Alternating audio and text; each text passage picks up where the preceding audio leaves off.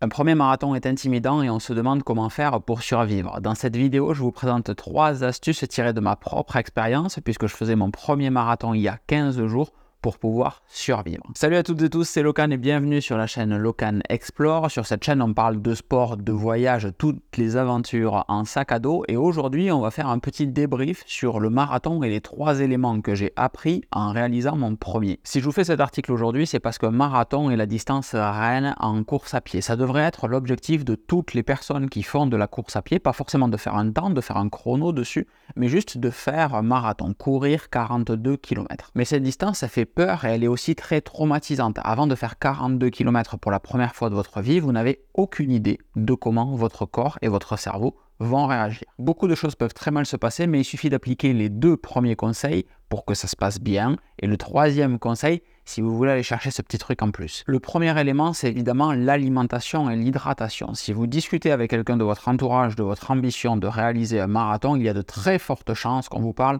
du fameux mur des 30 km. Tout le monde pourra vous parler du fameux mur du marathon. Tout le monde sait qu'il y a un mur. Euh, apparemment, tout le monde fait un petit peu de bricolage. Mais peu de personnes seront capables de vous dire que ce fameux mur vient juste d'un manque d'énergie. Ça se manifeste très simplement. Votre rythme va s'effondrer, votre vitesse va ralentir et chaque foulée va être de plus en plus compliquée. Mais il faut savoir que sur des épreuves d'endurance, typiquement un marathon, c'est l'énergie qui va venir à manquer sous forme de glycogène. Le glycogène, c'est une version complexe du glucose, pour faire très simple, et la manière la plus efficace qu'a le corps humain de stocker de l'énergie, de stocker du sucre. Ça peut être stocké dans votre foie, du glycogène hépatique, ou dans vos muscles, ça va être le glycogène musculaire. Pour éviter ce mur, j'aime pas trop le terme, mais on va continuer de l'employer, il suffit de réaliser différents entraînements de course à pied de plus en plus longs pour que votre corps apprenne à utiliser de plus en plus intelligemment le stock de glycogène qu'il a à sa disposition. Et là, il est très important de dire et de redire, de ne pas s'élancer sur un marathon sans avoir réalisé un plan d'entraînement et des entraînements adaptés à la course d'un marathon. C'est pas parce que vous courez de temps en temps avec des copains, c'est pas parce que vous faites du sport au quotidien, même si vous avez fait beaucoup de vélo ou quoi que ce soit, que vous pourrez courir un marathon en bon état. Et c'est cet apprentissage et cet entraînement en course à pied sur de longues distances, des distances de plus en plus longues,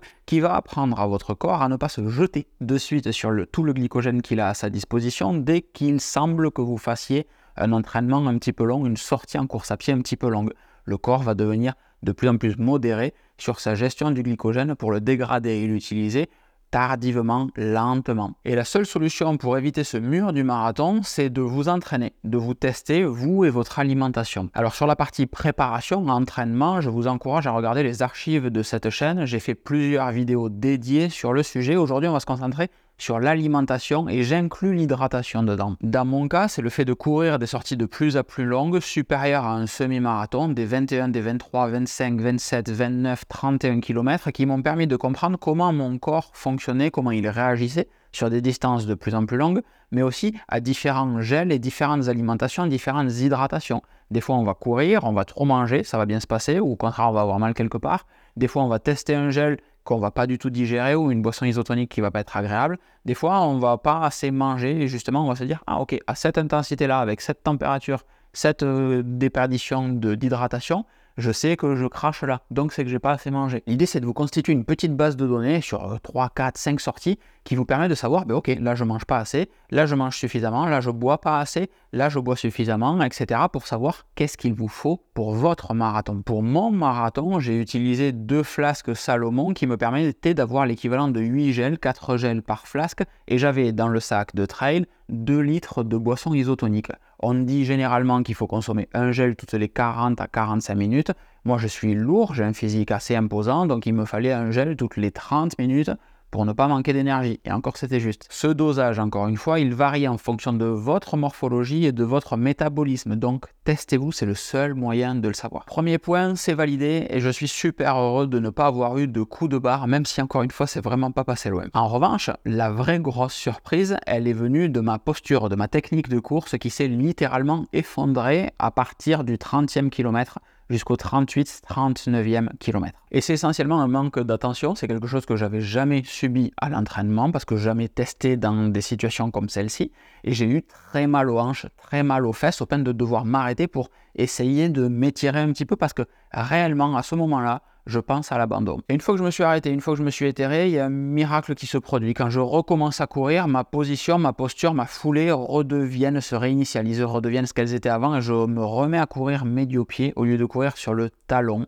Et ça détend tout. J'ai plus de crampes aux fesses, je me redresse un petit peu posturalement et j'arrive à nouveau à dérouler et à reprendre du plaisir, entre guillemets, quand je cours. Et en quelques mètres réellement, même pas une dizaine de mètres, mes courbatures sont parties, mes muscles se dénouent, c'est réellement bluffant. Mais tout ça, ça a commencé 10 à 15 km plus tôt, aux alentours des 20e kilomètres, où on a un léger faux plat montant, et du coup, sans faire trop attention, parce qu'il y a un petit peu de vent, je pose un peu plus le talon que mon attaque médio-pied ou avant du pied, et ensuite on arrive dans des sous-bois qui glissent avec des pines de pin, etc. Donc je pose mon talon justement pour être lourd et ne pas glisser, et tout ça, ça fait que ma posture et ma foulée se sont dégradées au fur et à mesure des kilomètres, pour conclure au 35 jusqu'au 38 à de vraies souffrances dans les fessiers et les hanches. C'est très dommage, hein. on est à la fin du marathon. Et ça, c'est le deuxième apprentissage le plus important de mon marathon, c'est le fait que la foulée, la posture de course, c'est pas pour faire joli, c'est pas pour courir vite, c'est surtout pour ne pas se faire mal et pour pouvoir tenir un marathon. Sur toutes les courses, vous verrez des gens qui courent de manière dégueulasse. Ça ne veut pas dire qu'on peut courir quand on court dégueulasse, ça ne veut pas dire que ces gens-là vont se faire mal, mais si vous pouvez, apprenez à courir parce que quand ça devient compliqué comme ça, eh bien, vous avez toujours la technique pour vous rattraper et continuer de courir. Prenez donc du temps sur vos sorties simples, vos sorties en zone 2 pour travailler votre foulée. Le meilleur moyen pour apprendre à courir et travailler sa foulée, le meilleur conseil qu'on m'ait donné à ce jour, c'est de courir comme si on était pieds nus, réellement, et ça marche de suite. Quand vous courez de votre salon à votre cuisine parce qu'il y a de l'eau qui boue ou quoi que ce soit, vous n'allez pas faire une attaque talon quand vous êtes pieds nus. Vous courez sur la vente du pied et de très fortes chances que vous couriez sur votre gros orteil. Quand vous allez courir en dehors, quand vous allez faire votre zone 2, c'est le même délire. Concentrez-vous sur le fait que vous n'ayez pas de chaussures et il y a de très fortes chances que vous alliez poser l'avant du pied et votre gros orteil. Faites l'effort de bien vous placer durant vos entraînements comme si vous n'aviez pas de chaussures. Ça ne veut pas dire que vous allez faire un marathon sur l'avant du pied. Personnellement, j'en suis incapable. Mais le fait d'être capable de courir mes zones 2 sur l'avant du pied fait que je peux courir un semi-marathon et un marathon sur du médio-pied et c'est nettement mieux de courir avec les pieds en parapluie, en papillon comme ça, ou de courir sur l'intérieur ou le talon. C'est largement plus confortable. Mais le meilleur enseignement de ce marathon, ce qui, la révélation réellement, m'a été fourni par mon cousin sans même qu'il ne s'en rende compte. Si vous avez regardé le vlog de mon marathon, dont le lien est dans la description, je vous le mettrai également en vidéo de fin, vous savez à quel point ça a été compliqué pour lui et ses tendinites de courir ce marathon. Réellement, très très dur.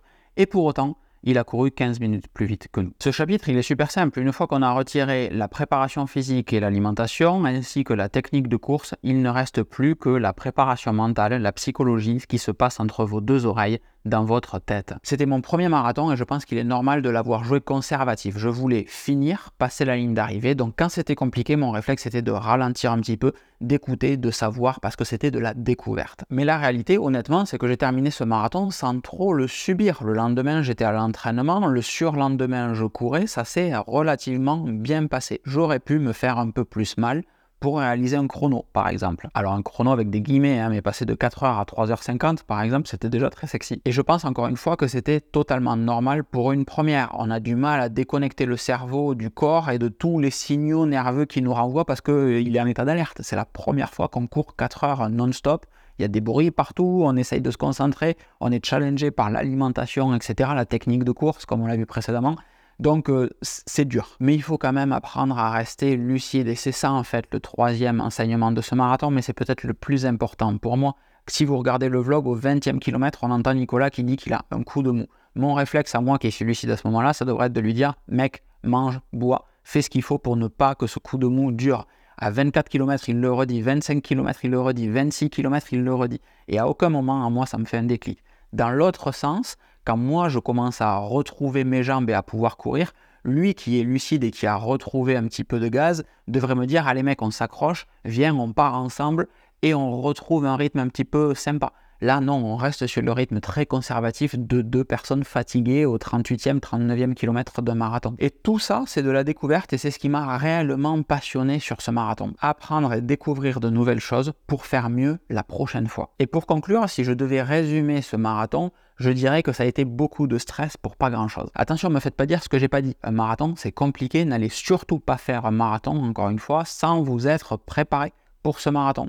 Je veux surtout dire que c'est beaucoup dans la tête, beaucoup d'appréhension pour quelque chose qui se résume avec des guillemets à courir pendant 4 heures. Et évidemment, vous n'arriverez pas à seulement courir pendant 4 heures si vous n'avez pas une bonne préparation physique, si vous n'avez pas une bonne technique, si vous ne vous alimentez pas comme il faut le jour J. Et pour tout le reste, c'est dans la tête. C'est pour ça que dès le lendemain, je cherchais déjà un nouveau challenge et que je me suis inscrit pour le marathon de Barcelone le 10 mars 2024. Et celui-là, j'aimerais le courir à moins de 3h40. Alors ça fait un gros gap, surtout quand on considère le fait que j'ai repris mes entraînements de CrossFit, que j'ai deux compétitions en décembre et en janvier, et que donc je serai plus lourd, plus massif, mais j'aurai de l'expérience et un peu plus de choses dans la tête pour gérer adéquatement le marathon de Barcelone. Comme d'habitude, pour suivre ma préparation, vous pouvez me rejoindre sur Instagram ou sur Strava. Vous pouvez même rejoindre le groupe Strava de Locan Explore dans lequel je partagerai différents challenges, mes activités, mes entraînements pour que vous puissiez venir courir avec moi sur les long runs